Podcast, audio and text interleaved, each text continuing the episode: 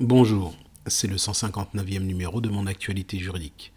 Aujourd'hui, je poursuis ma réponse à la question suivante. Qu'est-ce que la liquidation de la communauté?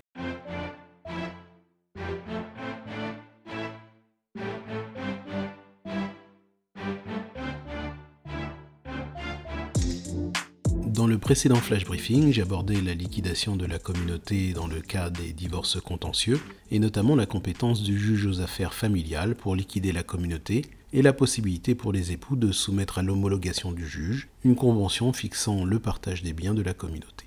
Concernant le divorce par consentement mutuel, au terme de l'article 229-3 du Code civil, l'acte sous signature privée contresigné par avocat doit impérativement comporter, à peine de nullité, l'état liquidatif du régime matrimonial ou la déclaration qu'il n'y a pas lieu à liquidation de la communauté. Lorsque la liquidation porte sur des biens soumis à publicité foncière, c'est-à-dire des biens immobiliers, l'intervention d'un notaire est obligatoire.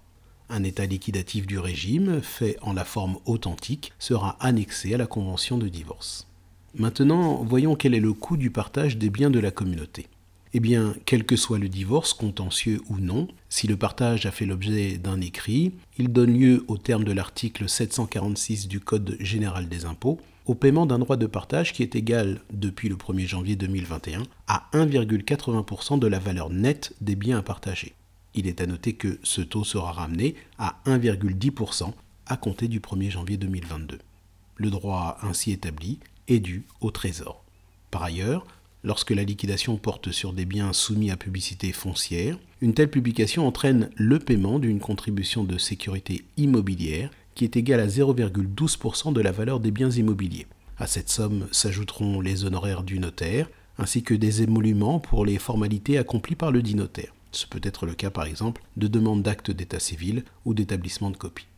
C'est la fin de ce flash briefing. Ce week-end, pensez à activer la skill Mon assistant juridique sur votre enceinte connectée Alexa ou bien sur l'application mobile Alexa de votre téléphone portable. Vous trouverez la réponse à vos questions juridiques. Par exemple, vous pourriez demander Alexa, demande à mon assistant juridique comment obtenir la garde de mon enfant. De même, vous pourrez également demander à être rappelé par l'un de nos assistants, si vous le souhaitez. Bonne journée.